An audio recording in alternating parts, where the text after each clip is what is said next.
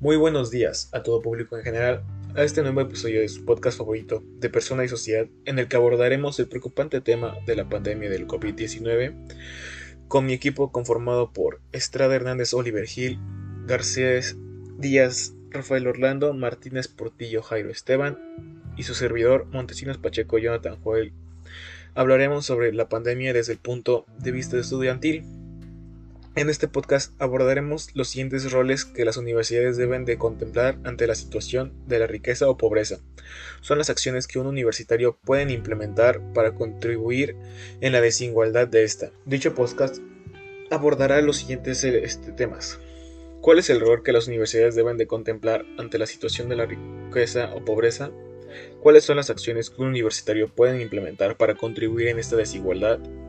Debe de presentar un objetivo o finalidad o intencionalidad de este, exponer la postura que tiene en torno a los temas comentados. Y daremos un ejemplo de cómo la tecnología debe de tener un uso responsable en el ejercicio de mediar la generación de riqueza y buen vivir.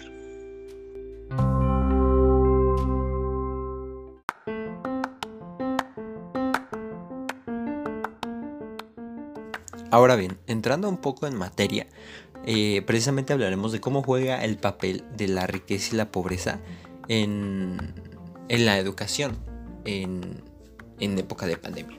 Pues sabemos que la pandemia ha generado pues bastante eh, problemas en la bolsa global. Entonces esto ha impactado en escalas como podría ser la riqueza en sus estratos más altos y en la, eh, pues la riqueza media o la riqueza baja que pues es prácticamente donde hay mayor sector de la población. Y pues vemos que pues al ser mayor sector de la población vemos que este sufre muchos riesgos. Si bien eh, ya se hacía un, un gran problema eh, el, asistir a las escuelas, que cada vez este, por, por, cuestiones económicas, precisamente esto, y entre otras cosas, eh, vemos que en México existe gran problema, pues porque eh, para entrar a la universidad o para entrar al bachiller ya eh, existe pues una gran decadencia en las personas, pues por problemas que no pueden pagar la escuela, que tienen que trabajar, que tienen que encargarse de su familia o de algún tema como estos. Y pues ahora sumado a este tema de pandemia que donde hay estudiantes que trabajan y estudian pues es, es aún más grande. Y vemos un caso como es el de una compañera de una escuela privada que le pedían comprar una computadora de la marca Apple para una materia. Ella no la pudo comprar debido a que su computadora, pues la, que ya tenía, la había comprado hace poco y no pudo comprar la MacBook y pues reprobó la materia. Entonces ahí debería de haber eh, por parte de la escuela cierta comprensión, porque pues no todos sufrimos el mismo panorama, no todos estamos en en las mismas circunstancias y muchas personas sufren o tienen problemas y obviamente no todos tienen esta misma solvencia para decir ok, yo la compro. Y no solamente eso, sino que eh, la escuela debería de, de, precisamente focalizarse en esto, ¿no? O sea, hacer una reducción de, de de lo que es la colegiatura, eh, tener una mayor comprensión, implementar esto que tienen como es la, la, asesoría de la psicología, porque si bien el confinamiento es un gran problema para los seres, para los seres humanos que somos eh, seres sociales, entonces creo que debería de haber por parte de la educación mayor eh, concentración o mayor interés en, en, estos aspectos, porque si bien nosotros somos...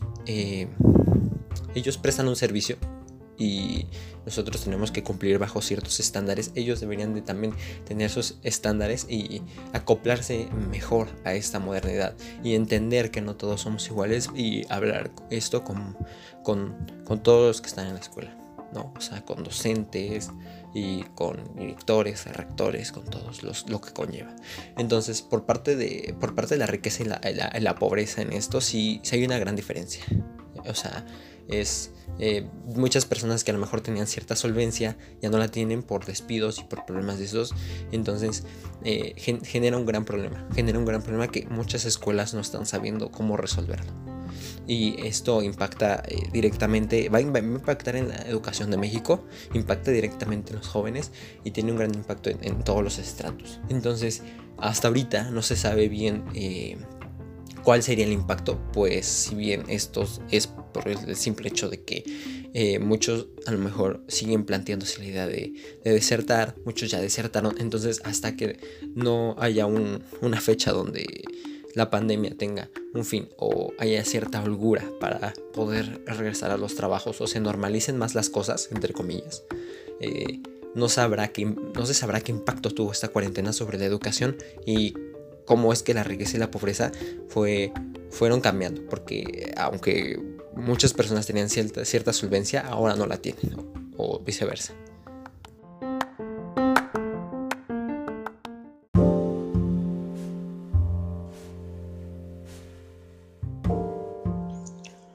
¿Cuáles son las acciones que un universitario puede implementar para contribuir a esa desigualdad? Ayudar a los demás en el contexto de la actual crisis del coronavirus COVID-19 pasa por quedarse en casa. Es algo tan simple como a la vez complejo. El objetivo de las medidas de restricción de movimientos de los ciudadanos es el de no provocar nuevos contagios. Ten en cuenta que si no tomamos medidas básicas que nos han dicho, como la en instancia, el número de contagios se puede volver inasumible para los servicios sanitarios. Aunque puedes sentir que estás sentado sin hacer nada, quedarse en casa es lo mejor que puedes hacer en este momento. No solo lo mantendrá más seguro, sino que también protegerá a los miembros de su comunidad.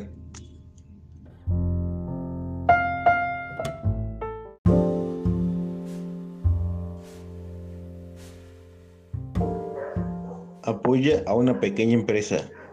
Las recesiones económicas golpean con más fuerza a las pequeñas empresas y nunca ha habido un mejor momento para usar nuestro poder como consumidores para apoyar a las empresas que más lo necesitan. Recuerde, las pequeñas y a medianas empresas cuando se abastece de artículos para el hogar y compre mejor directamente en esas empresas, ya que con su apoyo ayuda a miles de familias con el apoyo económico.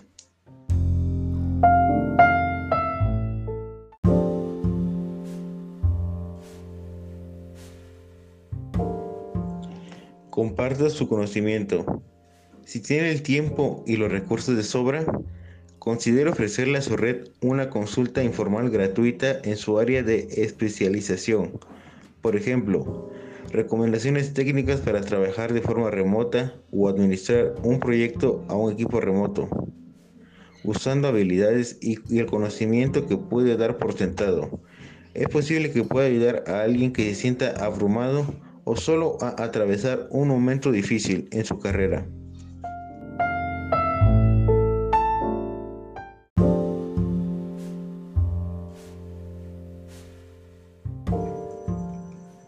Por último punto dice, dar un ejemplo de cómo la tecnología debe tener un uso responsable en el ejercicio de mediar la generación de riqueza y buen vivir.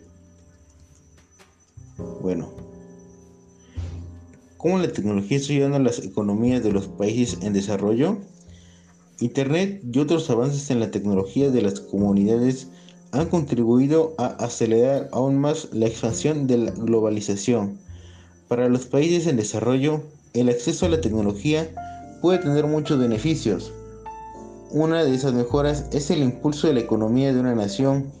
Otra forma en que la tecnología está ayudando a la economía de los países en desarrollo incluye la reducción de costos de producción y el fomento del crecimiento de nuevos negocios y el avance de las comunicaciones.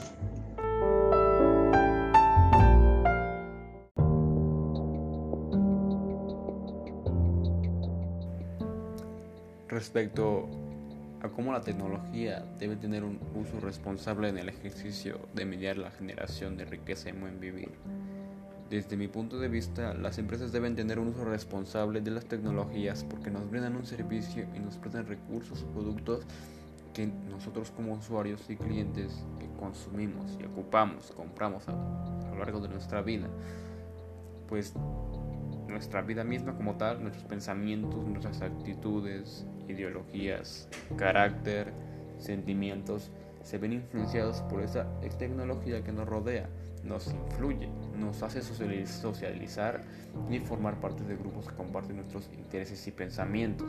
Esta, tecnología moderna este, está apoyando en el desarrollo científico, tecnociencia como se conoce, y pues ejerce una influencia extraordinaria en la vida social en todos sus ámbitos, tanto en el ámbito económico, político, militar y cultural. En todos los ámbitos es una extraordinaria influencia. Y pues esto en base este, a que prácticamente los dueños de las empresas más importantes y que nos brindan los servicios deciden y orientan nuestra manera de vivir cada día. Pues es sorprendente porque esta tecnología nos va dictando cómo podemos vivir. Esa tecnología pues sí prácticamente está en toda nuestra vida y depende casi por completo de aquellos dueños empresarios y con poder político, desgraciadamente. Con poder político, económico, tecnológico, incluso social. Por decir unos ejemplos, Amazon, Facebook, Tesla, Google, Microsoft, Apple, Sony, aquellas empresas que son las encargadas de administrar la tecnología que va a regir al, al nuevo mundo, por decirlo así, a las nuevas generaciones, más exacto eso. Eso sería, las nuevas generaciones van a regir el estilo de vida de las personas en el futuro. Y pues nosotros como estudiantes estamos prácticamente a la merced de las empresas y los cambios tecnológicos. Así es, desgraciadamente. O sea, estamos inevitablemente interactuamos con esos servicios y productos que día a día se hacen cada vez más indispensables en nuestra vida diaria y laboral. Es muy complicado. Este, pues me refiero a que depende una gran parte de esa responsabilidad de mediar la riqueza y el uso tecnológico a las grandes empresas. Pues resulta obvio pensarlo y analizarlo y difícilmente nosotros como sociedad podemos realizar un cambio en esta situación que muchas veces es injusta y desgraciadamente no depende de nosotros, sino también de nuestros gobiernos y el lugar donde nos encontremos. Así es la realidad. Y pues considero que como estudiantes que somos, podemos contrarrestar esa desigualdad en riqueza y tecnología apoyarnos entre nosotros. Es que yo veo esa forma, es decir, compartiendo los recursos, prestándonos tecnología, buscar soluciones como grupo en busca de beneficiar a aquellos con estos problemas, donde me incluyo, donde se incluyen otros compañeros, se incluyen alumnos de otras universidades que no tienen los recursos económicos, no tienen los recursos de transporte, no tienen los recursos tecnológicos para poder estar a la par con los demás compañeros. Ya se ha visto varias veces en, este, en redes sociales que compañeros no tienen los recursos pero por eso se busca una solución y pues por mi experiencia he visto que sí se logran ver estos casos de apoyo entre compañeros, ya que buscamos una solución dialogando y prestando los servicios y recursos que entre compañeros no tenemos. Y por esto depende completamente de la voluntad de aquellos que quieran ayudar y de los que son ayudados el llegar a un acuerdo satisfactorio para ambos lados. Porque es cuestión de, también de voluntad, valores y principios el ayudarse entre nosotros.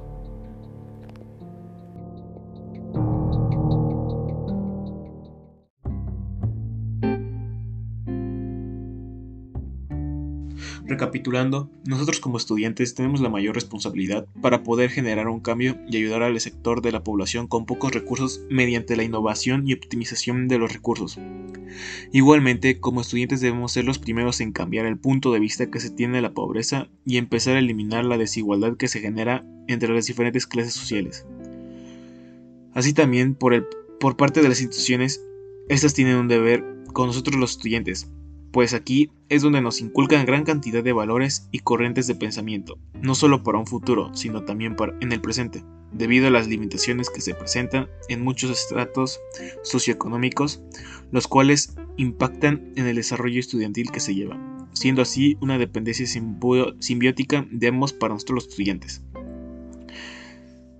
Y con esto terminamos el capítulo de hoy. Espero y les haya gustado el contenido de hoy. Nos vemos en el siguiente capítulo de la persona y la sociedad. Chao, chao.